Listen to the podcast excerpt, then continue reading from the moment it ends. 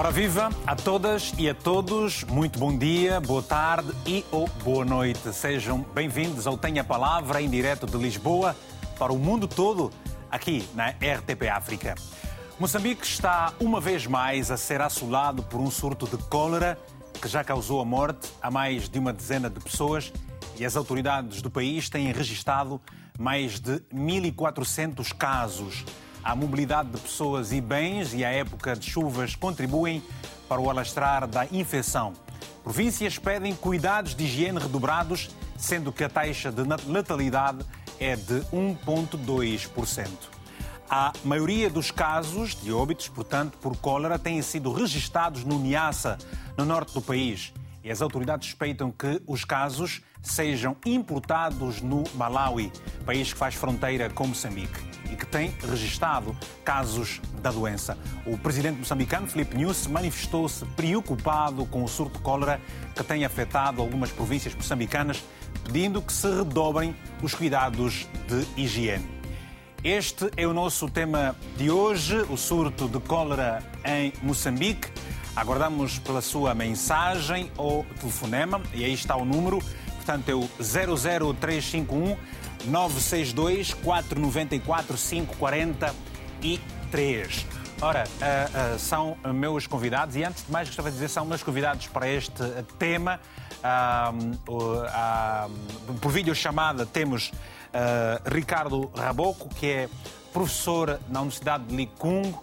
Nos nossos estúdios em Maputo está Benigna Matzinha, que é diretora nacional adjunta de Saúde Pública de Moçambique. E aqui nos estúdios temos o Dr. Jaime Nina, do Instituto de Higiene e Medicina Tropical. Ora, relembro o seguinte: temos uma pergunta para si. É, o que acha que o governo moçambicano deve fazer para evitar mais mortes de cólera? Portanto, esta é a nossa pergunta para si. Pode escrever uma mensagem e enviar para o número de telefone que vai estar sempre no rodapé do televisor ou então ligar, manifestando o interesse de em viva voz dar aqui a sua opinião. Não se preocupe, porque nós é que vamos ligar. É só mandar a mensagem com o seu número de telefone e nós vamos ligar, independentemente do país em que se encontra.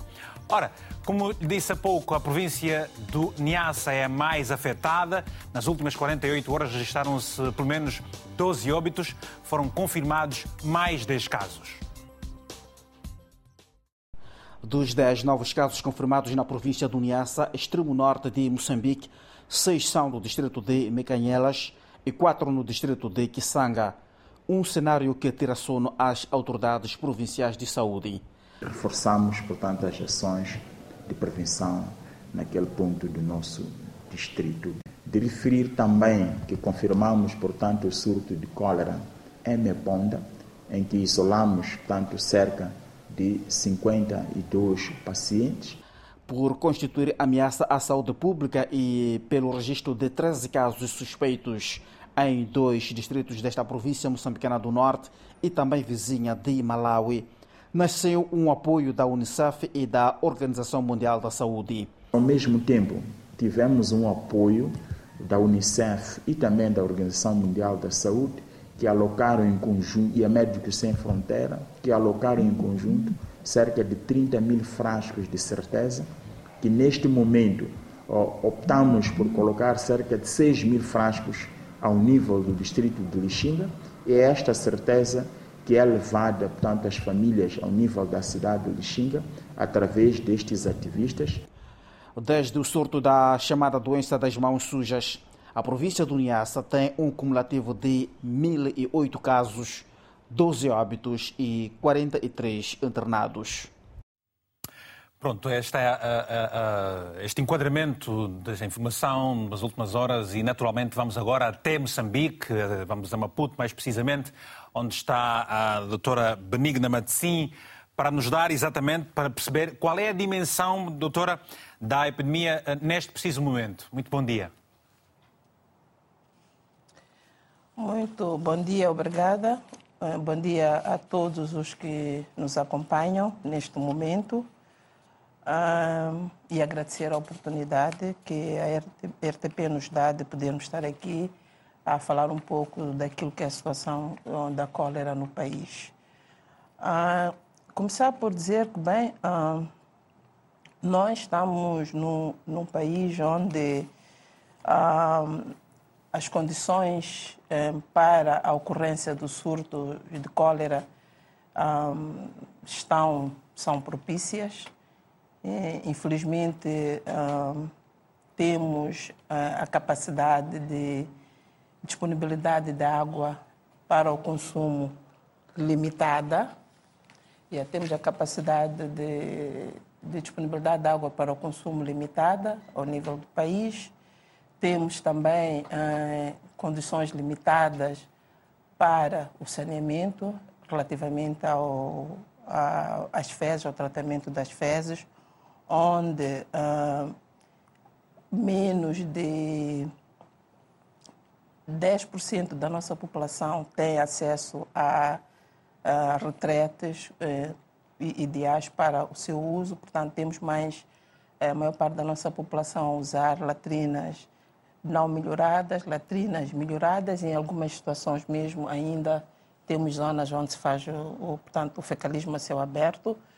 Eh, mesmo em relação à água eh, segura, Uh, dos dados que nós temos do último inquérito do orçamento familiar que foi feito, uh, cerca de 83,5% da população urbana tem água segura e 41% na zona rural é que tem água segura.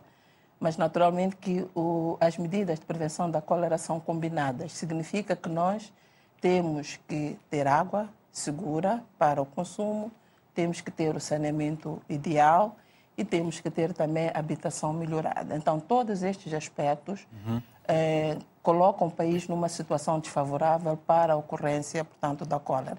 E para piorar a situação, estamos num momento em que eh, estamos na época chuvosa, chove um pouco por todo, por todo o país, eh, além da chuva, estamos numa altura em que a mobilidade das pessoas entre as províncias também está aumentada, tendo em conta que é um período de, eh, de férias.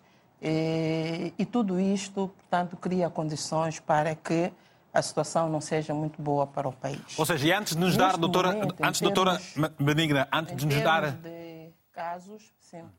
Antes de nos dar estes dados uh, estatísticos que, que, está, está agora a tentar apresentar, pergunto, uh, essa, é, confirma então que os casos estão a ser mesmo importados do Malawi ou já se tem uma outra ideia neste preciso momento?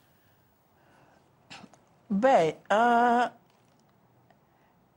eu costumo dizer que, infelizmente, nós temos fronteiras porosas, não é? Naturalmente que os primeiros casos aconteceram em Malawi e o fato de termos esta proximidade e termos também fronteiras porosas, onde muitas das vezes, enquanto a pessoa caminha por uma rua, um lado é Malawi, o outro lado é Moçambique, então, aí pode eh, acontecer o caso em Malawi e ser importado naturalmente para Moçambique ou vice-versa. Nesta situação em que nós nos encontramos, os primeiros casos que foram identificados, aliás, o primeiro país a declarar o surto de cólera foi o Malawi. Então, por, eh, por proximidade, podemos sim dizer que alguns dos casos que nós temos no país são importados do Malawi. Mas nós eh, estamos a fazer o, ainda a, avaliação do caso Index, que é o caso que nos vai dizer se realmente os casos que estão a acontecer em Moçambique vêm do Malau ou se realmente estão, são daqui do país. Tendo em conta que Moçambique é um país endêmico para a cólera, todos os anos nós temos surtos assim espalhados um pouco por, por, por, cada província, sobretudo a província de Cabo Delgado e de Nampula, são províncias que todos os anos tem ocorrência de surtos de cólera, então fica realmente é, difícil e com certeza afirmarmos que sim, a cólera que está a acontecer neste momento em Moçambique provém do Malau. Muito bem, doutora, vamos fazer o seguinte. Vamos fazer o seguinte. Momento, vamos, vamos, fazer o seguinte. Uh, Vai-nos dar daqui a pouco, foi a primeira pergunta que lhe coloquei, e é o seu interesse uh, uh, primário deste nosso programa, perceber exatamente os números em todo o Moçambique, sendo que o Malawi, país faz fronteira com a, a, a Moçambique, tem agora registados 841 mortos. Moçambique tem, eh, até quando sabemos, algumas dezenas. Uh, uh, Ricardo Raboco, vamos olhar exa exatamente para a realidade do país. Afinal de contas, são situações preveníveis ou não? Por que razão é que o país não consegue até hoje alterar o quadro? Muito obrigado, uma vez pelo, mais pelo convite e saúdo a si e toda a equipa da RTP África, especialmente do programa Tem a Palavra e desejo um bom ano 2023. Obrigado igualmente. É, é, é uma questão estrutural, porque do ponto de vista histórico, Moçambique tem sido ciclicamente assolado por esta doença, diga-se de passagem, de mãos sujas. Agora, temos já capacidade de prevenir e antecipar-se a ela? Este que é um desafio, mas no entanto parece-me que de tempos em tempos temos tomado algumas medidas, embora elas paliativas, como por exemplo a primeira medida que surgiu no caso vertente da província de Tete foi uma tentativa tanto de controlar os movimentos fronteiriços, é? Isto é uma medida paliativa, não é? É muito bom controlar, eh, digamos, a passagem de pessoas de um canto para o outro com medidas de descontaminação, lavagem das mãos, etc, etc. Mas tal como dizia a representante do Ministério de Saúde, que as nossas fronteiras são elas porosas, não é? E é muito difícil definir quais são as fronteiras sociais, as fronteiras económicas entre Moçambique e o Malawi. Entretanto, temos é que institucionalizar, e já devemos ter esta capacidade, medidas de controlo para, digamos, evitarmos a propagação desta doença por todo o país. Acima de tudo, acima de tudo, temos que ter a capacidade de uma planificação coordenada e conjunta entre o setor da saúde e outros setores governamentais. O caso da defesa, o caso do meio ambiente, o caso das Forças Armadas, da agricultura, da comunicação, dos transportes e da polícia, e em diferentes níveis de organização política e administrativa do país. Agora, isto exige capacidade humana, exige recursos, exige tecnologia. Temos isso? Este é um desafio, mas, sobretudo, também exige uma coordenação institucional. Há de notar que nós temos diferentes órgãos de descentralização, mas que parece-me que não comunicam uns com os outros. Ao invés de comunicarem, ao invés de coordenarem as atividades, parece-me que vêm competindo uns com os outros. Então, este é que é o principal calcanhar de Aquiles. Então, enquanto esses órgãos descentralizados não comunicarem uns com os outros, não juntarem a capacidade óssea que têm para fazer face a este tipo de situações, é, dificilmente iremos construir capacidades de prevenção e muito menos de antecipação a doenças tal como a cólera. Vamos olhar exatamente para esses pontos, um por um, daqui ao longo do programa. Doutor Jaime Menina, uh, a cólera, o que é efetivamente? É uma doença tipicamente dos países tropicais. Está frio aqui em Portugal, está muito frio na Europa, está a chover bastante hoje. Lisboa, muito particularmente, uh, acordou com, com, muita chuva. Ontem houve muito, muito, muito vento. Mas uh, a cólera, o que é efetivamente? Ora, bom dia. Muito obrigado pelo convite que me fizeram para estar aqui. É um prazer. Respondendo à sua pergunta, a cólera é uma doença da água é transmitida pela água. 99, tal por cento das pessoas infectam-se com cólera eh, e ingerem o micróbio que provoca a cólera através de beber água contaminada.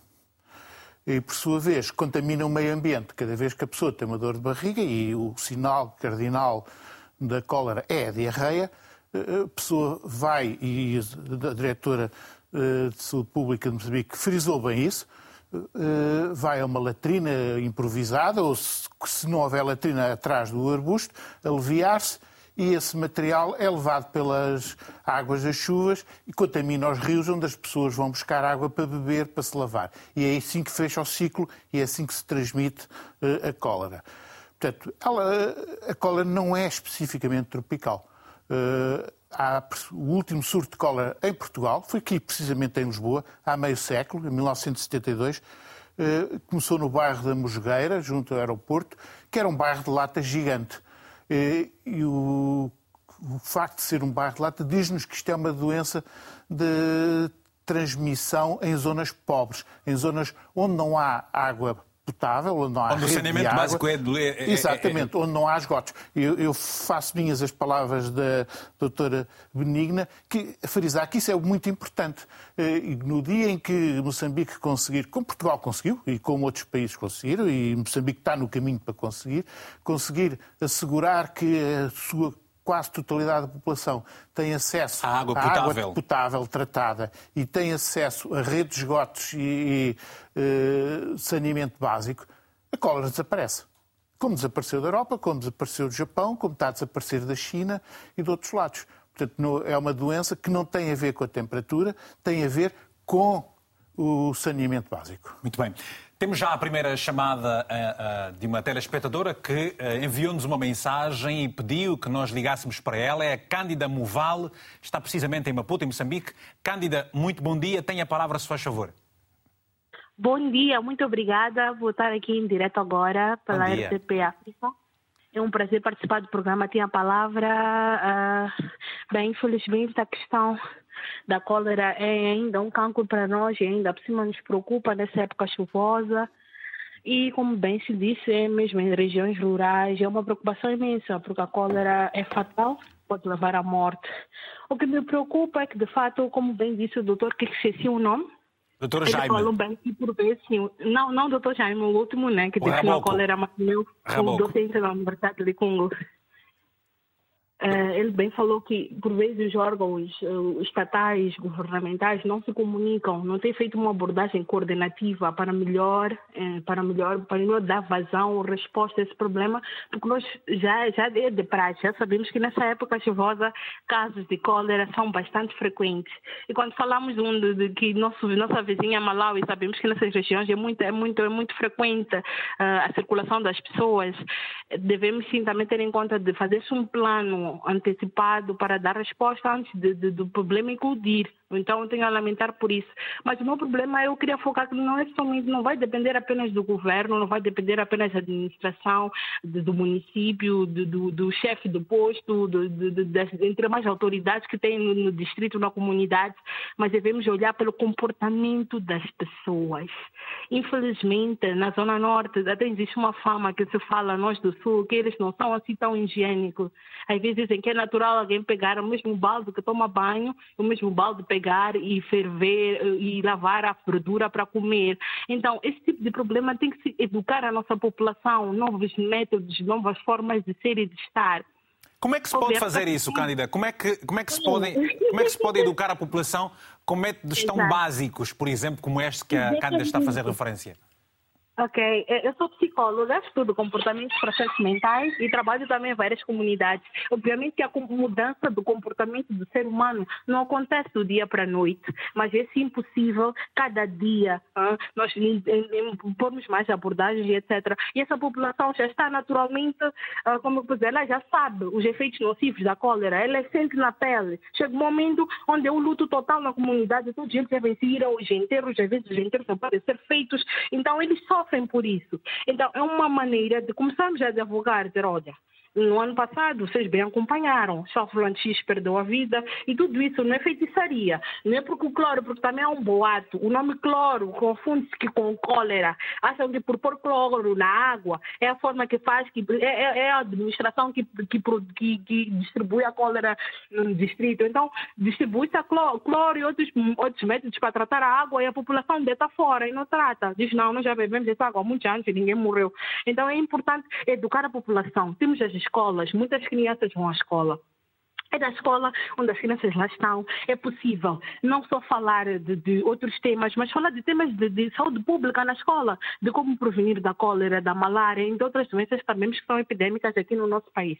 Então, okay. com conversa, mais palestras. É possível que nós possamos, claro, não vai ser do dia para a noite, vai certo. ser um trabalho contínuo de geração em geração, mas é possível sim mudar o comportamento das pessoas. Muito Porque bem. tem a ver muito com a questão da higiene. E, do outro lado, a nível macro, claro, o Estado deve fazer os possíveis para garantir a água potável à população. Porque nessas comunidades a população recorre aos rios e lagos para poder levar a água para lavar. É a mesma água que lava a roupa, é lá onde os animais vão beber para pastar, é lá onde as pessoas também vão buscar para beber, que não tratam a água. Então é um problema cíclico. Claramente. Não vamos preocupar, e não é só uma abordagem do governo, mas vamos procurar saber da população Claramente. o que elas podem fazer. Localmente também existem formas rurais de tratar a água. Há ervas que eles põem na água que também deixa a água pura. Por que não fazer estudos com essas tais ervas para saber se de fato tem alguma propriedade purificante de tratar a água e incluir a eles na tomada da decisão e serem eles mesmos a proporem o que eles podem fazer para melhorar. Obrigado, Porque Cândida. É.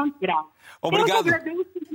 Dia, tchau, tchau. Obrigado, Cândida. Uh, não se preocupe, nós temos o seu número de telefone e, e, e, vamos convidar a Cândida um dia destes para um tema em que precisaremos ter aqui uma psicóloga para falar connosco. Muito bom dia, até uma próxima oportunidade. Eduardo Lussat está na província do Zaire, em Angola. Eduardo, muito bom dia, tem a palavra, se faz favor.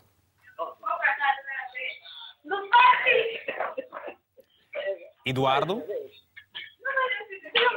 Bom, Eduardo está ainda a discutir ali com a irmã, com a prima. Já vamos regressar a esta chamada. Vamos então voltar à doutora Benigna para exatamente nos dar os números das últimas horas, de modo geral, no país, se faz favor. Bem, uh, obrigada. Uh, talvez começar por dizer que neste momento nós temos quatro províncias, cinco, aliás, cinco províncias afetadas portanto, que é a província de Niassa, que é a que maior número de casos tem, com quatro distritos afetados, com 1.118 afetados, portanto, até o momento, desde o dia 29 de setembro do ano passado. A província de Tete com 11 e um distrito afetado, Sofala com dois distritos, com 464 uh, internamentos a província de Gaza com 36, um distrito, e a província da Zambésia, portanto, com 14 casos e um distrito afetado. Neste momento, em termos de total cumulativo de casos, desde a altura em que começamos a reportar os casos de cólera, estamos com 1.643 casos e nas últimas 24 horas deram entrada 83 eh, novos casos, eh, sendo que a província de Inácia é a que mais casos uh, teve nestas últimas 24 horas e com maior destaque para uh, o distrito de Lixinga. Uh, bem, a nossa maior preocupação realmente é o fato de termos os surtos a decorrerem de forma prolongada. Uh, nós, em média, tentamos conter os surtos em dois, três meses mas estamos a ver nesta altura que desde o, o, o, mês de setembro que temos casos e o que mais nos preocupa é o fato de nas últimas uh, semanas terem entrado novas províncias. É, por azar, uh, todas estas províncias, tirando a província de Gaza, uh, todas elas fazem fronteira com o, o Malawi, e claramente que esta questão que falávamos há pouco tempo do fato de termos uma mobilidade muito alta entre, do, entre os dois países também eh, pode estar. E, e eu lhe pergunto, a, a, eu lhe pergunto rapidamente agora. Que haja mais casos. Doutora Benigna, eu lhe pergunto agora, sendo que disse uh, que normalmente são dominados os casos desta epidemia em dois, três meses, já se está há quatro meses desde que se registrou o primeiro caso. Pois. Ora, o que é que falhou efetivamente para que os casos, ao invés de diminuírem, passassem a aumentar. Obviamente que há essa chuva, mas falhou comunicação, falhou organização? Qual é a estratégia que falhou? Ah, bem, ah, eu, eu não diria que o, o que é que está a falhar. Eu acredito que temos aqui uma miscigenância de fatores ah, que fazem com que realmente esteja a ser difícil fazermos a contenção do surto. Uh, um dos fatores é o fato de, eh, como pode ver, estamos há quatro meses e nos quatro meses, até o momento, só temos 1.643 casos. E o que é que acontece? É que temos dois, três num ponto. E vai, depois passa para outro ponto, mais dois, três no outro ponto. E assim sucessivamente.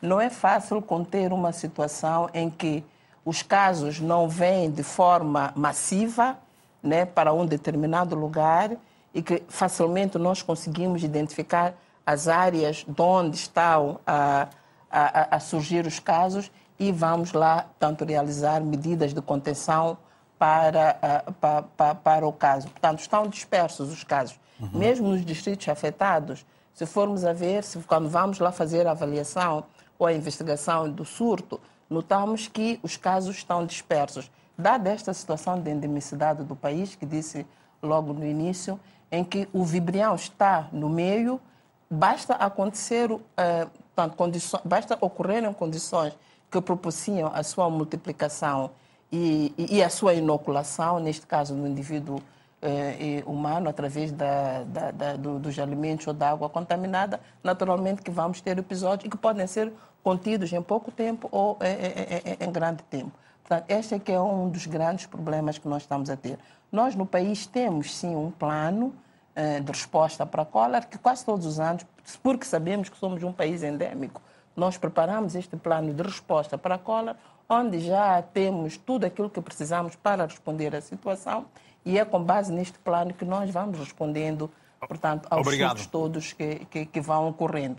E existe, não é verdade, esta questão de que não há um plano, existe um plano e há, por exemplo, agora, se perguntar à província de Niassa, todas as outras províncias têm os seus comitês multissetoriais de resposta à cólera que estão a, a, a trabalhar. Mas, definitivamente, esta questão do saneamento deficiente, da disponibilidade de água, joga a desfavor para para o país. Vamos, vamos querer saber dentro de alguns instantes de outras questões relativamente às condições de uh, médico e, e, e, e, medicamentosas para, para acudir a essa situação toda. Temos agora várias mensagens para ler e também dois telefonemas. Vamos começar pelas mensagens e é bastante simples participar do programa. Não tenha medo, apenas faça o seguinte: vou pedir ao João, o João vai colocar agora o número do telefone em rodapé. Este número de telefone que está aí é do nosso WhatsApp, não é para você ligar, está aí o número do telefone.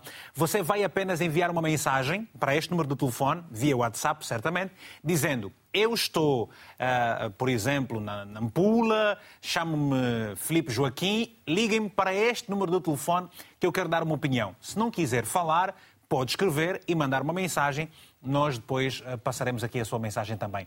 Ora, temos então agora várias mensagens, por exemplo, esta de Paulo Kikola, a partir de Luanda, em Angola, que nos escreveu o seguinte: Desejo rápidas melhoras a todos os doentes e coragem a todos os profissionais de saúde que estão engajados no combate à cólera. Espero que o Governo Central de Maputo aposte mais na prevenção, na educação ambiental e no saneamento básico para mitigar este mal. Muito obrigado então pela mensagem. O Hussein, Dabo, nosso uh, telespectador assíduo e participativo sempre aqui nas mensagens a partir da Guiné-Bissau, muito obrigado, um abraço. Escreveu-nos o seguinte: é necessário que as autoridades definam uma política forte capaz de combater este surto. Obrigado também. Agora vamos às chamadas. A primeira é do Sérgio Magudi, a partir de Londres, está em Inglaterra. Muito bom dia. Se faz favor, é moçambicano. Tem a palavra. Olha, muito bom dia. Bom dia. Uh, sou moçambicano, sim, vivo cá em Londres. Uh, a questão da cólera em Moçambique uh, tem a ver, principalmente, não só a cólera, como muitas outras outros problemas de saúde. Certo. Tem a ver com, com os governos. Os governos convém-lhes, lhes convém que haja esses tipos de, de, de, epidemias e problemas, até inclusive das, das, cheias e tudo mais, por causa da corrupção, é de onde eles conseguem tirar dinheiro do bolso da, da população. Então, para o, para o governo lhes convém que haja esse tipo de epidemia. Porque não faz sentido anos e anos havendo cólera e não se consegue erradicar. O moçambicano é um povo muito higiênico. Quando entra na sua palhota, tira o chinelo na porta, tem sua casa sempre limpa lá. Então, o moçambicano é um povo muito higiênico. A questão aqui é que o governo não lhes interessa, assim como a educação, assim como muitas outras coisas. Ao governo não lhes interessa erradicar a cólera. Então, isto não vai terminar nunca. E e daqui a mais um ano vamos voltar a falar. E daqui a dois, três e por aí fora. E assim vamos continuar. Enquanto os, o, o governo moçambicano for corrupto como é, não há, não há hipótese. Não há. Dá é mais ou menos. Obrigado, Sérgio. Obrigado, Sérgio, uh, pelo seu telefonema. Muito bom dia. Vamos a outra chamada. Não temos a outra chamada no momento. Rapidamente vamos até Quilemán, onde se encontra o professor Ricardo Roboco. Ricardo, eh, concorda com algumas das palavras que foram deixadas aqui pelo Sérgio e também que opinião é que tem relativamente aos pronunciamentos da Cândida sobre questões culturais, socioculturais, que muitas vezes também acabam por uh, fazer com que estas situações, este caso, no caso particularmente da cólera, uh, esteja a aumentar dia após dia, com as pessoas não acreditando, não, não, não, não se cuidando, tomarem banho, lavarem a louça, e essas coisas todas que acabam por ser situações propícias para novos casos. Bom, eu, eu, penso que, olhando para as características do país, nós temos que diferenciar o espaço urbano do espaço rural. Cada um desses espaços tem seus problemas, tem suas especificidades. Né? O espaço urbano é Exatamente. O espaço urbano é aquele que se caracteriza por elevados aglomerados populacionais né? e também o rápido crescimento da população, por, e isso decorrente de vários fatores, que não cabe aqui mencioná-los. Mas, entretanto, esse espaço convive com dois problemas básicos. O primeiro é o deficiente saneamento do meio, portanto, o deficiente processo de recolha de gestão de resíduos sólidos e o crescimento de mercado informal que é facilitado pela comercialização de produtos alimentares pré-confeccionados e sem nenhuma medida de controle sanitário. Portanto, quem controla o comércio informal, sobretudo os alimentos que são pré-confeccionados nesses espaços? Quase que ninguém.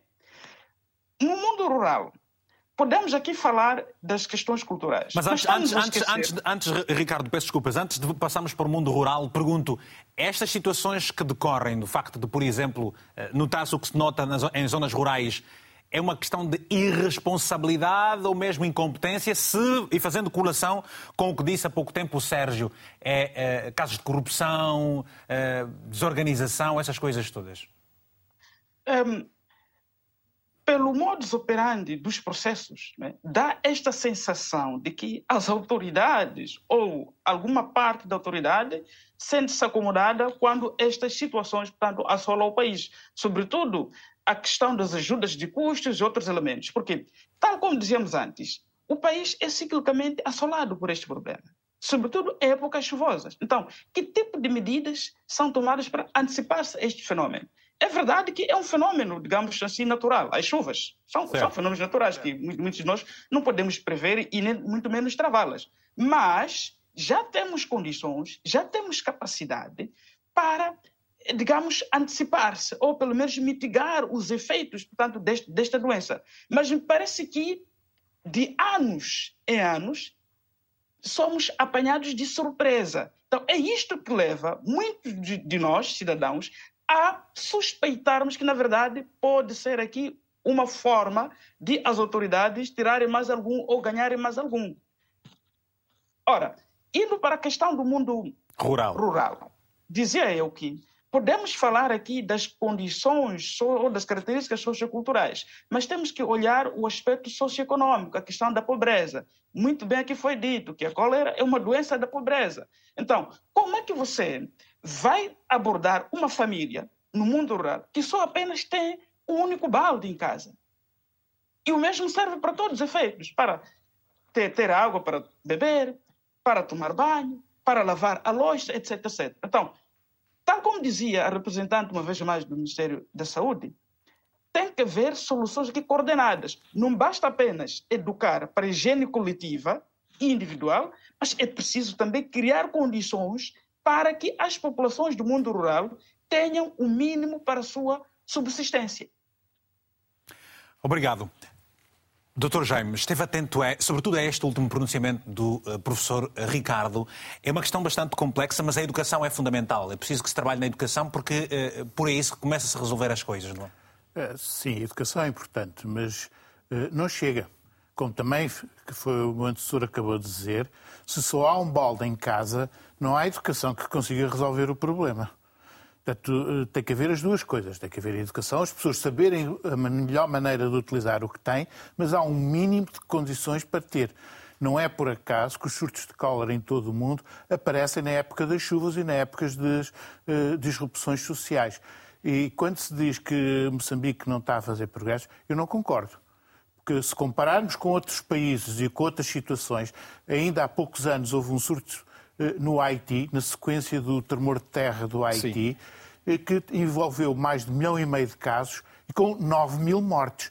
não é nada do que se está a passar em Moçambique. Aliás, em Moçambique já em 2008 tinha acontecido também um caso de quase 4 claro, mil mortos na mesmo altura. considerando que Moçambique é bem mais rico que o Haiti, uh, o facto é que também tem uma população maior. Portanto, se o problema fosse a mesma gravidade em Moçambique que fosse no Haiti, nós estaríamos a falar de milhares de mortes e não de, de alguns casos com, com mortes. Portanto, houve um progresso grande que Moçambique fez. E isso deve ser reconhecido, na minha opinião. Eh, e que espero que continue a fazer. Portanto, cada vez que eh, é inaugurada uma estação de tratamento de águas, cada vez que é inaugurada uma rede de distribuição de água, estamos a diminuir a cólera. Cada vez que é inaugurada uma rede de esgotos, estamos a diminuir a cólera. Mas é preciso correr, porque uh, o tempo não espera e há uma necessidade muito grande de parte das pessoas. E é por aí que as coisas se resolvem, não é? Sim, mas uh, isto, um combate a doenças de transmissão de, por água, como é a cólera, ou o febre tifoide, ou muitas outras, uh, mede-se em décadas, em gerações, não é em meses ou anos. Porque não se constrói uma rede de água de um dia para o outro. É preciso dinheiro. E esse dinheiro tem a ver com o desenvolvimento do país. Eh, eu penso que Moçambique fez um, um, um, trabalho notável até agora, e se nós virmos os surtos de cólera que houve ao longo dos anos, e como também foi dito pela doutora Benigna, a doença é endémica em Moçambique, uhum. o facto é que o número de mortes tem vindo progressivamente a baixar, a baixar, a baixar. E isso não foi por acaso. Se não tivesse sido feito o trabalho que foi feito anteriormente, os números continuavam iguais ao que eram antes. Uhum. E relativamente às pessoas, há aquelas pessoas que, por, caso, por vezes naturais, têm uma maior resistência à, à, à doença, doutora? Sim. Sim, há pessoas mais vulneráveis, pessoas menos vulneráveis. Pessoas são essas e como é que se Os podem... mais vulneráveis têm... O primeiro fator é a idade. Eh, as crianças são muito mais vulneráveis e quando apanham cólera têm tendência a morrer com muito maior probabilidade que um adulto. E, e, e qual, é, qual é o raço em termos de tempo? Eh, a cólera é uma doença muito rápida. Desde o momento da Quão rápida é, é essa doença para matar alguém? Desde o momento da infecção até uh, o declarar da doença ou até à morte, pode ser menos de 24 horas. 24 horas? Portanto, é uma doença de transmissão rápida e de uma evolução rápida. Uh, que também tem a ver com a idade. Pessoas que já têm alguma imunidade, por exemplo, tiveram uma cólera em criança e sobreviveram, uhum. e já ficaram com alguma resistência, podem se tornar uh, doentes com doença arrastada e ficar durante... Autoimunes, podemos assim considerar? Uh, Semi-imunes. Okay. Podem ficar infectados durante semanas e nas suas fezes, na sua diarreia, está a sair vibrião colérico. E se não houver saneamento, eles vão semeando o bichinho por todo lado. E, e depois eh, vão, vão a uma ribeira, vão até uma fossa cética eh, não eh, corretamente feita, vem a água das chuvas, inunda só a fossa, o material da fossa sai para a ribeira e 300 metros ou 500 metros a jusante vem uma mãe com um balde para apanhar água para lavar a cara aos filhos, para dar de beber, para cozinhar e pronto, fechou o ciclo e transmitiu às crianças. Menos de 24 horas é uma doença bastante perigosa. É uma doença rápida. Extremamente rápida, eh, letal, mas vale dizer que em Moçambique, por acaso, a taxa de letalidade de 1,2% está, eh, pode-se considerar baixíssima. Né? É uma taxa baixa e que tem a ver também com, com, com as condições que disse há pouco tempo. Felizmente, eh, a diarreia é uma doença, a diarreia, desculpa, a cólera é uma doença simples do ponto de vista da doença. Praticamente só tem um sintoma, que é a diarreia, e só tem um tratamento, ou fundamental, que é a reidratação. Reidratação. E vamos daqui a pouco perceber com a doutora Benigna também essa questão do tratamento, dos medicamentos e do acesso aos hospitais para as pessoas se tratarem, dado que, como acabamos por ouvir aqui, a letalidade é, é, é, é uma doença rápida para matar alguém, Posso basta 24 horas.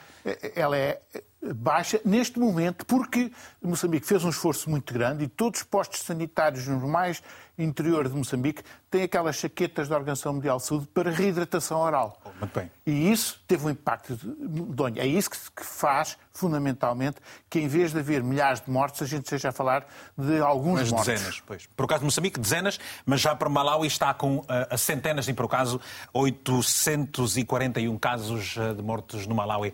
Dala Custódio, uh, Dala está na província do Kwanza Norte, em Angola. Muito bom dia. Tenha a palavra, se faz favor.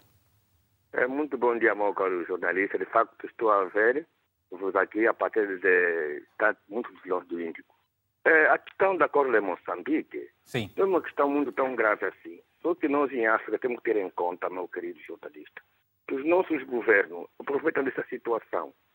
Se em Moçambique haver uma campanha de sensibilização localmente nas populações, os em tratamento da água potável, penso que Moçambique poderia sair desta.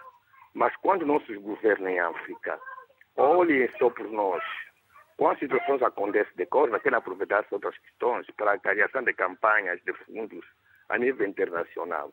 E por que isso acontece? Eu conheço bem o Moçambique, conheço bem o Malau, já lá estive cinco anos. Portanto, se haver sensibilização de criação de políticas mais emergentes, Moçambique poderá se libertar-se de Córela. Por exemplo, onde eu vivo neste município, tão longínquo, mas nós temos todo o cuidado de construir doutrinas. Em que município é que está?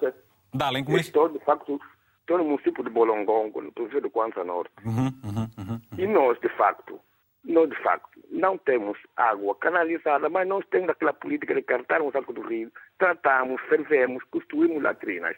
Nós nunca tivemos esse problema de cólera, meu querido jornalista.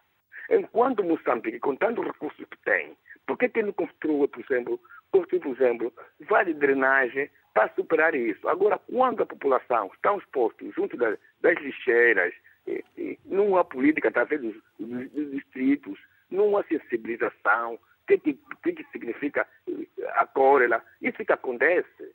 Se eles agora têm a certeza, porque não podem pegar essa certeza, distribuir a população e automaticamente faz sensibilização. Deixa isso acontecer. O problema de Moçambique está no próprio governo do, Moçambique, está no estado dos moçambicanos. Aí o executivo moçambicano tem que olhar população, amar a população. Como mas, mas, mas há pouco tempo o Dala disse, por exemplo, que, que está neste município, o município de Bol Bolongongo. Bolongongo, não é? Uh, que vamos, vão, ou seja, existe pobreza, mas também existe higiene. É uma questão de, dos cidadãos. Com certeza, porque o nosso, o nosso governo angolano implementou políticas, sensibilizou a população. Uhum. E nós ouvimos. Uhum. E nós ouvimos. E nós acatamos o conselho. E, não temos tudo de cor. Tem aparecido uma vez a outra, lá por aí, mas nós temos controle da situação. Agora, quando o Estado moçambicano deixa acontecer, isso é que dá.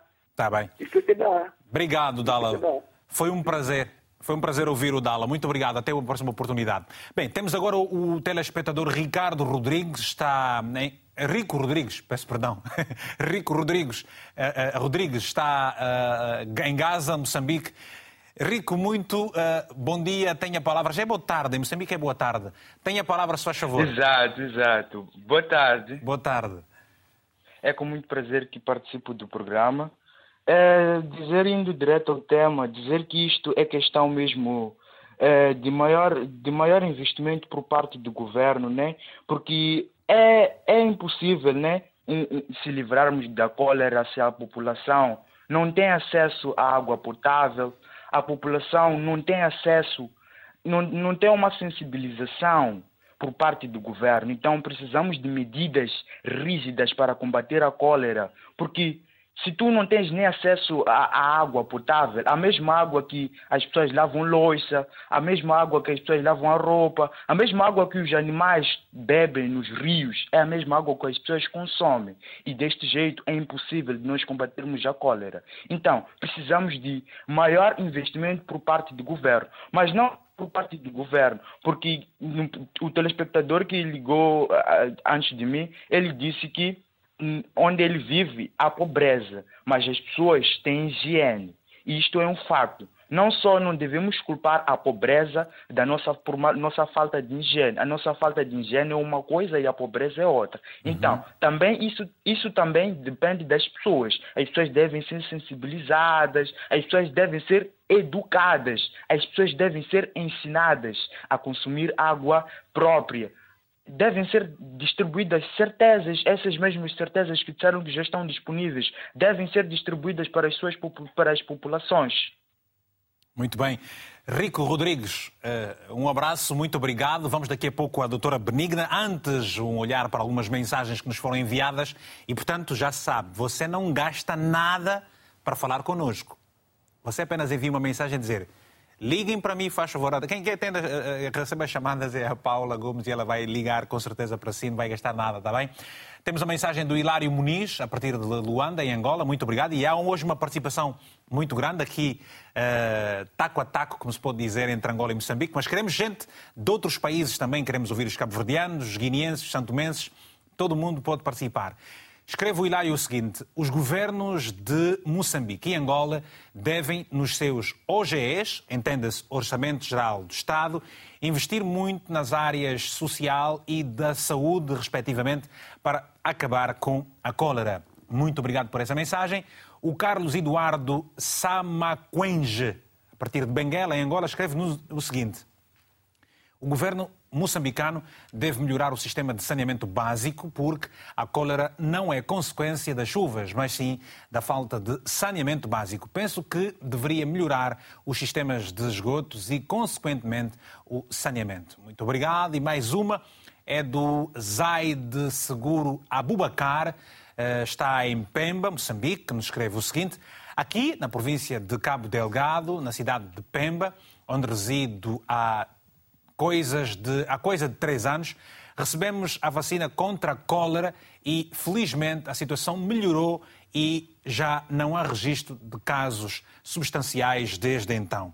Confirmada a eficiência desta vacina, por que não dar continuidade com uma abrangência nacional, já que estão identificadas as zonas ou as províncias que frequentemente são assoladas por esta pandemia? Obrigado. Ficamos, ficamos por aqui. Doutora Benigna, é a pergunta para si. Essa é uma pergunta literalmente para si. O que é que pode responder ao nosso telespectador? Oh, bem, uh, obrigada. Uh, a vacina não é a solução mágica para a cólera, infelizmente. Uh, naturalmente que é uma, é uma ajuda, não é? Uh, mas a base, uh, mesmo quando os critérios para a, a vacinação, uh, um dos acompanhantes é esta questão do saneamento do meio. Portanto, nós temos sim que vacinar, mas devemos manter as condições de saneamento do meio, de qualidade da água, porque vai ter uma proteção de um, dois, de um, dois anos logo a seguir, se as condições de saneamento mantiverem-se é, é, não muito boas, o que vai acontecer é que voltaremos a registrar surtos. Ah, mas claramente que o país, nós é, de, de, discutimos e achamos até que poderíamos é, fazer esta vacinação de forma massiva, como nos é proposto pelo telespectador. Entretanto, a, a vacina não está disponível é, a nível global para ser feita ou ser administrada em formas de campanhas massivas. Ela é, está disponível para ser usada como uma vacina preventiva e é apenas em locais bastante específicos. Mas nós estamos a trabalhar junto ao OMS para ver que saídas é que poderemos ter para eh, fazermos uma vacinação que não será massiva de certeza absoluta, uhum. mas será eh, em áreas onde nós chamamos de zonas quentes eh, que já foram identificadas e que poderíamos fazer estas vacinas são para minimizar a situação. E relativamente aos medicamentos ah, e as, as, equipas médicas o país nos terrenos? tem feito muito realmente. Portanto, já fizemos vacinação. Em princípio, se for a reparar, eu gostei de um telespectador que ele já veio e disse o que é que tem que ser feito em termos de medidas de, de, de prevenção. O que significa que ele sabe o que é, é a cólera, como se transmite, como se previne. E é este conhecimento que nós, pela avaliação que fazemos, concordamos que existe em todo o país e até já consideramos ser esta a hipótese que esteja por detrás de termos uma taxa de letalidade muito baixa. Portanto, as pessoas, Ou seja, as pessoas estão mais informadas. Que têm sintomas que se assemelham e que eles já sabem que são compatíveis com a cólera, começam primeiro por hidratarem enquanto se dirigem à unidade sanitária. Olha, e como é que, se, como é que se hidratam as pessoas? Como é que se faz essa eh, hidratação, doutora? dar uma resposta adequada, portanto, na, eh, em termos de medicamento de hidratação endovenosa e conseguimos, assim, recuperar eh, os, os doentes e, desta forma, reduzir a nossa taxa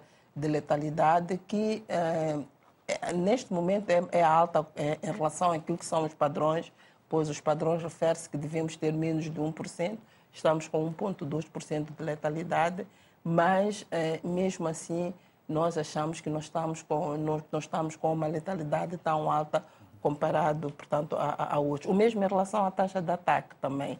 Não temos uma taxa de ataque tão alta, portanto, está abaixo de 1%, o que para nós também é, é, é, é algo que, que, que, joga, que joga a nosso favor. Mas, claramente que uh, temos também a nosso favor o fato de a doença estar a ocorrer em zonas rurais, onde as pessoas são dispersas, não há aglomerados de população, a velocidade de transmissão não é tão rápida como, por exemplo, em zonas urbanas, tirando Lixinga neste momento que tem, que tem, que tem um surto, não é tão rápida assim, tanto, eh, e, e isso também ajuda muito o país a, a, a, a, dar a resposta. Se forem a consultar, e acho que aconselharia tanto os telespectadores e outros que, que, que estão a, a, a, intervir, eu não tenho os números de cor, também não, não é tanto da minha área, mas se forem a consultar o nosso inquérito do orçamento familiar do, do país, portanto, tivemos de 5 a 5 anos faz-se o inquérito e mostra claramente que, tanto em relação portanto, a estes principais problemas, como é o caso de saneamento, eh, disponibilidade de latrina, disponibilidade de água, recolha de lixo e todos esses aspectos que são eh, da área ambiental especificamente, nós notamos claramente que ao longo dos diferentes inquéritos que vão sendo feitos, essa disponibilidade vão melhorando. Então, significa assim que é um esforço que está sendo feito para que eh, eh, se melhorem as condições para a prevenção desta doença, mas, entretanto, pronto, né? ainda estamos longe, ainda há muito que se tem que fazer, mas há este esforço e, e penso que é algo que se deve valorizar. Obrigada. Obrigado. Vamos então atender a mais chamadas. Agora está o Manuel Araújo, Adil de Quileman. Muito bom dia, boa tarde aí em Moçambique. Eh, Manuel, estamos a falar hoje desta questão do surto de cólera que uma vez mais está a assolar o seu país. Ora, que medidas devem ser tomadas? Como é que Quileman está preparada para uh, responder a esta situação? Uh, o que é que não se fez e que para si já devia ter sido feito também? Bom, uh, primeiro dizer que é uma situação preocupante porque recorrente. Portanto, eu acho que não faz sentido que nós continuemos anualmente a ter a, a, a, eclosão de cólera. Porque, como nós todos sabemos, cólera tem a ver com questões de higiene e de saneamento. Ora, todos nós, ou a maior parte dos atores, têm conhecimento e sabem o que é que deve ser feito. Então, temos que lavar as mãos com maior frequência, temos que hidratar-nos, temos que beber água limpa, temos que usar latrinas e temos que ter as nossas casas, os nossos bairros e as nossas cidades e estradas limpas. Portanto, esses são conhecimentos que eu acho que a maior parte de nós tem.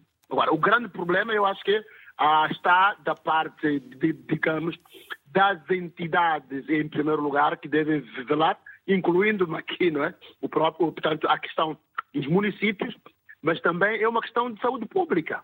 Eu acho que deveria haver campanhas mais rigorosas e mais atempadas no sentido de lembrar aos municípios e outros cidadãos, porque é, é, é especialmente esta eclosão está a decorrer também em zonas rurais, tirando cidades como a Beira, a Xaixai, ouvimos também Nampula e Lixinga.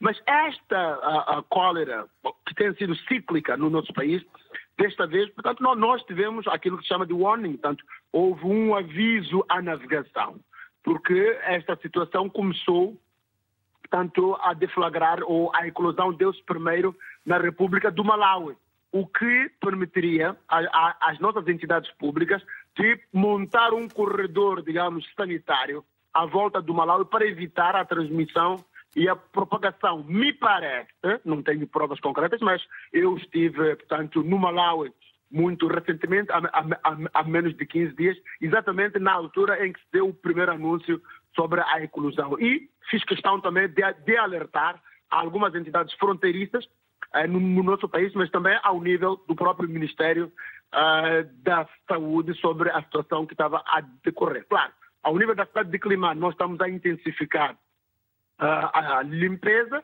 mas não só os nossos contatos com as entidades de de saúde. O contato que tive com o doutor Ladino, que é o diretor do Hospital Central de Climane, portanto, uh, antes de ontem, ele referia-se que no, ao nível do Hospital Central de Climane, pelo menos, ainda não tinha havido nenhum caso, portanto, confirmado uh, de colusão de, de, de cólera. Ainda, ainda, ainda não tenho informação sobre outros, outras unidades sanitárias, mas pelo menos aquela que eu tenho e posso confirmar, dado, portanto, o nível de credibilidade, é mesmo referente ao Hospital Central, que é um hospital de, de referência aqui na nossa província e não só, também na região. Portanto, mais uma vez, aproveitar também aqui, não é? os microfones da RTP para apelar aos municípios no sentido de reforçarem, portanto, a limpeza e a questão do saneamento. Por exemplo, ontem eu pessoalmente, por acaso, ainda estava com o vereador de, dos desportos e vias de comunicação do município de Leiria e o professor Rochette, da área do urbanismo da Universidade de Coimbra. Portanto, fizemos uma ronda pela cidade e pude encontrar, ah, na, na algumas, especificamente na, na zona do Isidro, algum alguma situação uh, que deixava a desejar em termos de saneamento. Mas esta manhã uma equipa de choque, portanto, foi despachada para o bairro, para o bairro de Sidon e a situação voltou okay.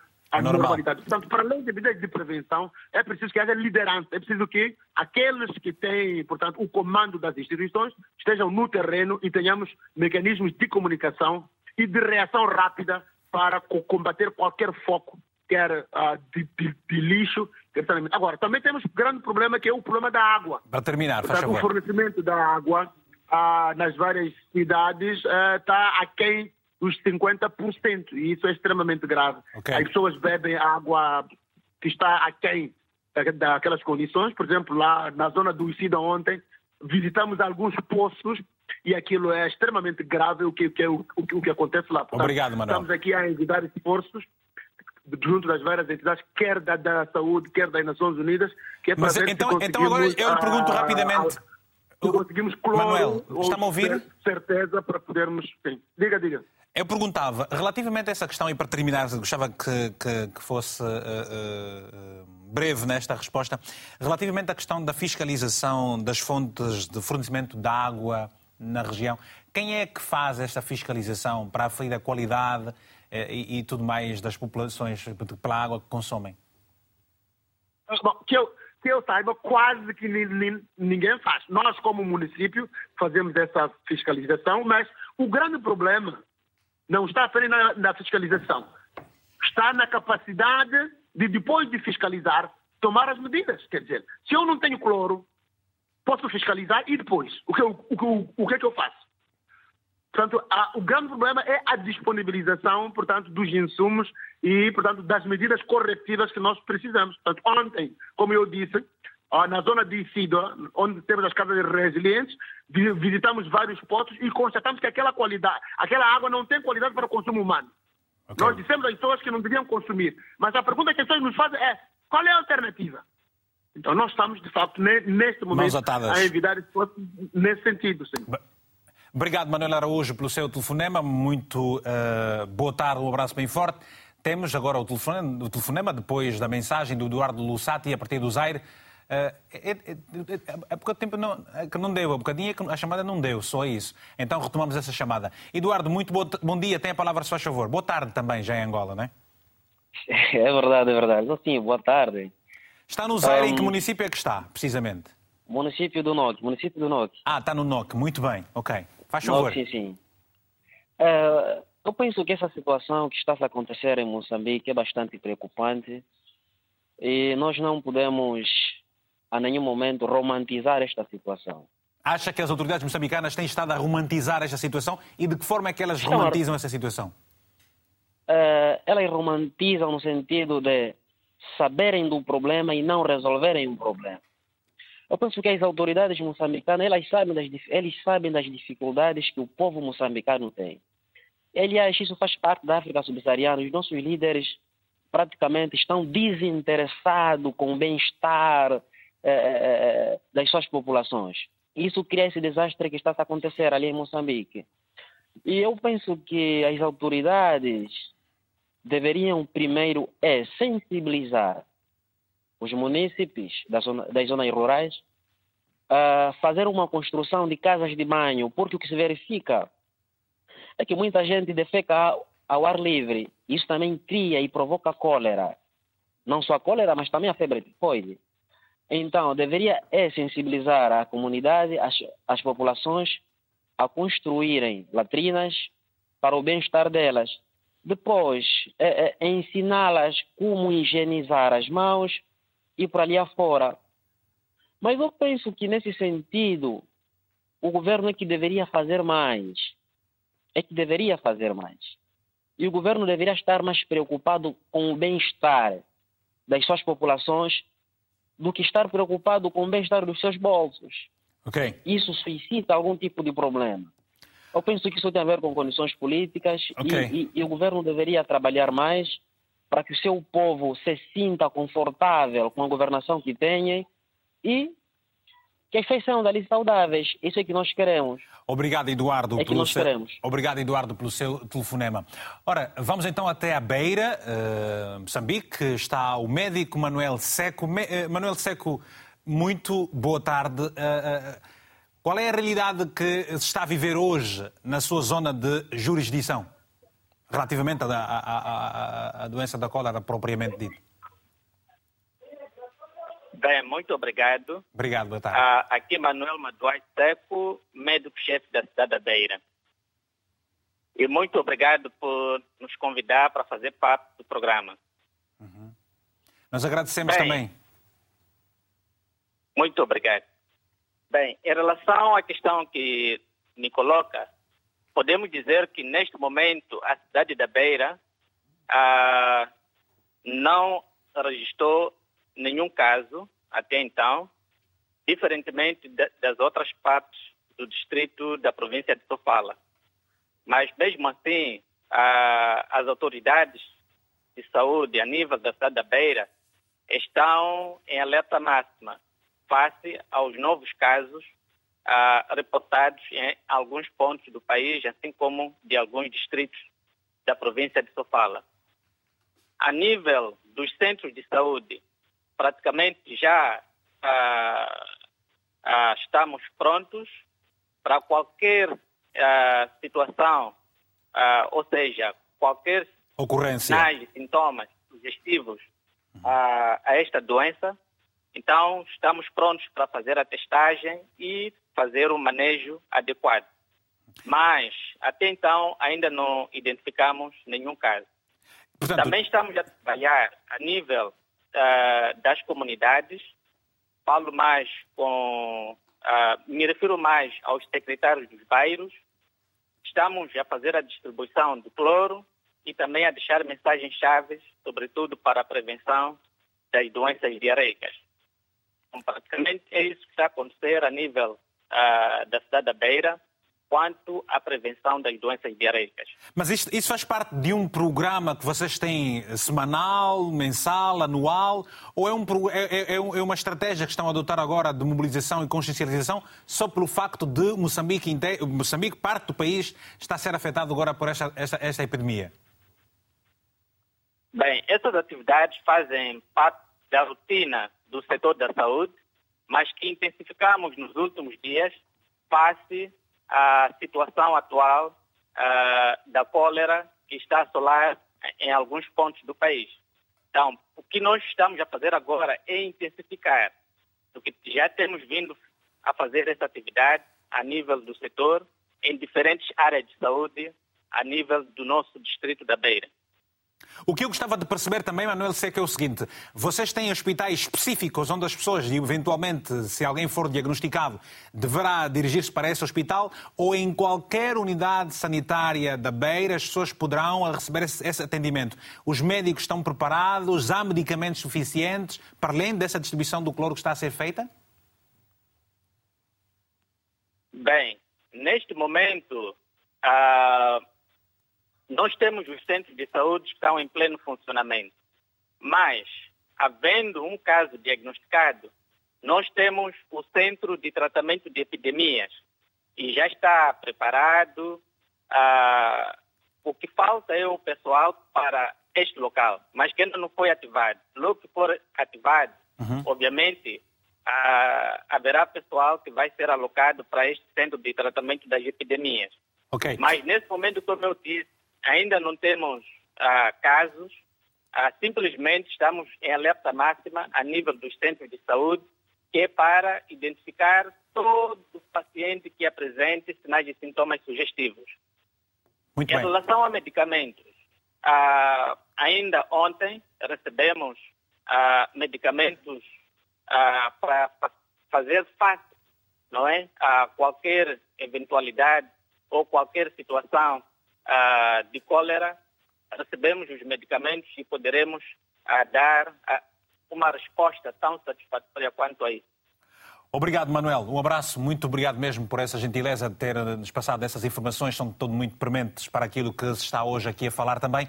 Rapidamente vamos até Quilimano, onde está o professor Ricardo Raboco, para perguntar o seguinte. Há pouco tempo um dos nossos telespectadores fez referência à questão da liderança. Ou seja, Moçambique é um país que, ao que sabe, administrativamente tem alguma descentralização, pelo facto de, por exemplo, realizar eleições autárquicas. E o nosso telespectador também diz que os governos têm que fazer mais. Eu lhe pergunto, mais liderança, fazer mais os investimentos, há dinheiro, condições, como é que, o que é que está a dificultar com que, ou para que não se faça mais então? O, que dificulta para que não se faça mais é a duplicação da própria estrutura administrativa. Se o nosso modelo de descentralização ele é sui generis, né, com a duplicação da estrutura administrativa, o que faz com que muito do valor que devia ser investido nessas áreas seja ele justamente para um orçamento de funcionamento desses órgãos descentralizados. Portanto, o pouco daquilo que iria para investir em políticas públicas de desenvolvimento, como abastecimento de água, saneamento do meio, vai justamente para suportar uma estrutura administrativa excessivamente pesada. Agora, eu queria aqui ressaltar um aspecto. Faz favor. Eu, como cidadão e como patriota, não posso me dar por satisfeito por o número de letalidade ser baixo por uma doença que, em pleno século XXI, pode ser prevenida e até mitigada. Segundo, não podemos ainda mais romantizar, tal como dizia um telespectador, uhum. o número de mortes, que é pouco, para um país que nós sabemos que tem uma cultura de empolar os dados quando convém, ou omitir e silenciar os dados, sobretudo se eles forem pesados para a crítica pública. Portanto, eu estaria satisfeito se não tivéssemos esta cultura de empolar ou omitir os dados sobre os óbitos. Porque as estatísticas são oficiais. Não há nenhuma outra fonte independente que possa nos trazer outros números. E mesmo dentro das estatísticas oficiais, se percorrer os dados, há de notar uma dissonância entre aquilo que o governo central diz, em termos de óbitos, e aquilo que os governos eh, subnacionais dizem, ou entidades específicas dizem sobre o número de óbitos. O terceiro aspecto, que é muito fundamental, é, é preciso a capacidade de liderança, tal como dizia o Manuel de Araújo. Mas, entretanto, nós temos uma descentralização centralizada em que, apesar de descentralizarmos, mas estes órgãos descentralizados continuam a depender excessivamente em termos de recursos, mesmo em termos de políticas públicas, portanto, ao centro. Terceiro, quarto, não basta construir furos de água. Temos também de desenvolver a capacidade de manutenção dos mesmos e, sobretudo, a distribuição geográfica destes furos de água. Os dados indicam que a distribuição geográfica dos furos de água são governados por tendências de que a própria cartografia eleitoral, é, desde o processo eleitoral de 94, nos vão, nos vão dando. Portanto, a questão que eu quero colocar especificamente é qual é o raio que um cidadão tem que percorrer para encontrar um furo de água? Eu faço pesquisa etnográfica, eu percorro o campo, já percorri distâncias de 10 a 15 quilômetros sem encontrar um furo de água. Mas há zonas em que um cidadão percorre apenas um quilômetro para encontrar um furo de água. Portanto, é preciso criar um equilíbrio na distribuição geográfica dos furos de água e, sobretudo, também construir capacidade de manutenção dos mesmos. Porque muitos deles são obsoletos, não funcionam, mas são contabilizados como furos de água que foram, portanto, construídos no espaço rural. Perfeito. Obrigado. Uh, uh, uh, Já, menina, estamos aqui perante situações anómalas em termos de realidades. É verdade que Portugal, por exemplo, foi um caso paradigmático de sucesso relativamente ao combate da, da, da Covid-19, eh, se comparar, obviamente, com muitos países da Europa. E este quadro que foi agora aqui apresentado também eh, pelo Ricardo, pergunto, como é que uh, uh, as estruturas devem trabalhar centralizadas, descentralizadas? Qual deve ser a capacidade operativa dos homens no terreno? Como é que, como é que, como é que funciona a sua experiência enquanto epidemiologista, olhando Eu para uma situação. Desculpa, deste centro, enquanto médico, na verdade. Qual é, qual é a visão que tem desse, desse, dessa, dessa funcionalidade administrativa para resolver, resolver um caso como este, por exemplo, da cólera? a cólera é, é mais fácil combater a cólera eh, combatendo todas as doenças transmitidas pela água. Seja cólera, seja febre tifoide, seja poliomielite, seja rotavírus, seja desenteria bacilar, seja desenteria amibiana e mais toda uma lista telefónica de outras doenças transmitidas pela água, é muitíssimo mais fácil e barato combatê-las em conjunto. Se nós estivermos a construir redes de água eh, potável ou redes de esgotos, é eficaz para todas as doenças transmitidas por água. E estamos a combater a cólera, mas não só a cólera. Estamos a combater a febre tifoide, estamos a combater a, a poliomielite, estamos a combater a desenteria, etc, etc, etc. Isso depois, do ponto de vista económico, tem certamente uma, uma, uma, uma redução de, de, Exatamente. De, muito, Exatamente. Muito, muito, muito profunda. A pior coisa que se pode fazer do ponto de vista organizacional é fazer capelinhas ao lado todas umas das outras, cada uma tratar só da sua doença, quando o tratamento é igual para todas. A prevenção é igual para todas. E, e há. Eh, falou-se aqui de furos. Há sítios onde é necessário fazer furos, mas há sítios, nomeadamente nas zonas mais montanhosas, onde se pode ir buscar água bastante pura eh, e trazê-la é? às, às, cidades, eh, às cidades ou às povoações. Por exemplo, foram utilizados, inclusive em Moçambique, canalização feita com tubos de bambu que sai extraordinariamente barato e é tão eficaz como construir com, com tubos de uh, aço galvanizado ou de uh, material cerâmico que custa 10 vezes mais caro. O que, quando se diz 10 vezes mais caro, significa que se nós fizéssemos com o mesmo dinheiro, podemos fazer o abastecimento de água a uma localidade, se for com tubos uh, galvanizados, ou podemos fazer a 10 se for com tubos de bambu. É uma questão aqui de liderança, como se diz, de comprometimento, de responsabilidade de Estado? Sim, sim. Mas eu uh, tratei aqui ao longo das pessoas, as pessoas estão preocupadas com a cólera e estão impacientes por o problema não estar resolvido. E é compreensível que isso aconteça. Mas podemos uh, olhar do outro lado e ver tudo o que já foi feito. E o facto é que Moçambique, neste momento, não tem epidemias descontroladas como tinha há 30 ou 40 anos. E, isso não apareceu por obra de graça do Espírito Santo. Isso aconteceu porque foi feito um grande investimento, porque foi feito um grande esforço. E quando falou-se aqui dos furos, pode não ser a melhor solução, pode não ser a mais barata, mas é uma solução que funciona. Pode não ter a melhor distribuição no terreno, mas existem. Podem não estar a ser mantidos mas alguns estão a funcionar.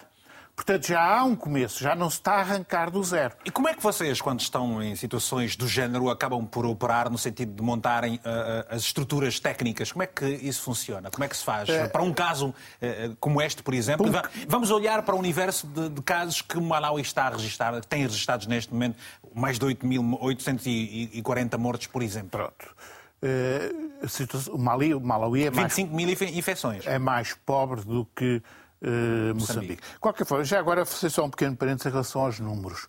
Também já aqui foi dito, uh, os números têm que ser olhados com um, um travo de ceticismo, porque se, os números que chegam aos governos centrais são aqueles que foram notificados. A pessoa que tem cólera e fica em casa e que inclusive pode morrer, não conta desses números. E se o caso for ligeiro, ah, é, uma diarreia. É tratado, muitas vezes é tratado em casa ou pelo agente sanitário e ninguém se dá ao trabalho de notificá-lo. Mas é uma, uma, uma questão de comunicação, não é? Diga? É uma questão de comunicação, muitas vezes. É comunicação de e de coisa, quer dizer, se a pessoa, se o agente sanitário tem 30 crianças para tratar com diarreia, não vai perder meia hora a preencher os papéis para notificar, em vez de estar a tratar os doentes. Claro. Eu acho que fazia muito bem e eu faço o mesmo. Portanto, eh, e pronto, isso é recursos humanos, Moçambique tem um déficit de recursos humanos grave, que não é tão grave como era há 20 anos, mas continua a ser grave em número absoluto. Portanto, isto é todo um processo que demora tempo e que é preciso paciência, claro. Muito bem. E Portugal tem ajudado certamente nessas, nessas situações? O que é que nos pode dizer? Portugal tem ajudado. De forma? Sim, sim. Há formas de Portugal ajudar e tem ajudado na cooperação, quer oficial, quer através das universidades, do meu instituto, por exemplo, nomeadamente na formação de recursos humanos, nomeadamente nas infraestruturas, que coisas como, por exemplo, fazer um mapa das águas e saber onde é que há água mais segura e água menos segura, eh, isso é um investimento que pode ser feito e que permite poupar milhões quando se passa a parte de construir eh, redes de água. Uhum. Moçambique aí tem um azar. E é, não é. Não é, como é que é dizer. Não, não, não é correto compará-la com Angola, porque Angola é um planalto. E Moçambique está na zona. Portanto, tudo o que acontece a montante, os rios que vêm de, da Zâmbia, que vêm de, do Malawi, que vêm da África do Sul, desaguam para Moçambique. Se esses rios estiverem contaminados... É um problema sério. É um problema sério. E, e falou-se muito do controle das pessoas.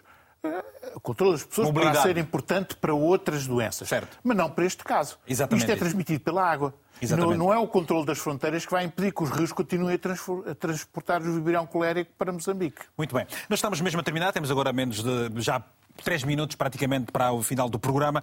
Ora, vamos olhar aqui para questões fundamentais relativamente a, a algumas eh, alguns pontos são necessários de, de, de, prevenção. Há quem diga que uh, se pode fazer um sumo de limão, açúcar e sal, fermento, um, um, elemento para o combate à doença. É verdade. O que é que não se recomenda que seja feito por esta altura, doutora Benigna, por favor? E quais são as recomendações? Bem, obrigada. Uh, eu talvez iria mais pelas recomendações, uhum. uh, que acho que é o mais importante. Uh, portanto, as pessoas têm que tratar a água, que é o mais importante, e há várias formas de tratar a água. Uma delas é ferver, outras é o uso do cloro, que temos disponível, oferecemos nas comunidades para a sua, o seu uso. É, então, se as pessoas, se a população puder tratar a água com cloro, água de consumo, se puder ferver, vamos falar de os recursos, que dinheiro, mas pronto, se puder ferver a água, se puder, é, seria o ideal termos água canalizada a todos, que é tratada é, é, em sistemas adequados, isto seria o ideal. Mas neste momento em que Essa nós. É uma responsabilidade do governo, não é? Água, é, fontes, água canalizada é, é uma responsabilidade do governo. Exatamente. Então temos aqui uh, usar o que, o, que é, o que está disponível, que neste caso é o, é, é, é o tratamento com cloro e é também a fervura da água. Uh, nós sim temos que ficar felizes com a letalidade baixa. A função do setor da saúde é baixa mortalidade, baixa letalidade. E isto nós temos que garantir e é o que nós estamos a garantir. Também não podemos dizer que nós estamos felizes porque as pessoas nós, eh, estão a morrer. Não, não, não. Nós temos que, se temos menos pessoas a morrer, nós temos que nos vangloriar, sim, senhor, porque mostra que há um esforço grande do setor para que a, a mortalidade reduza.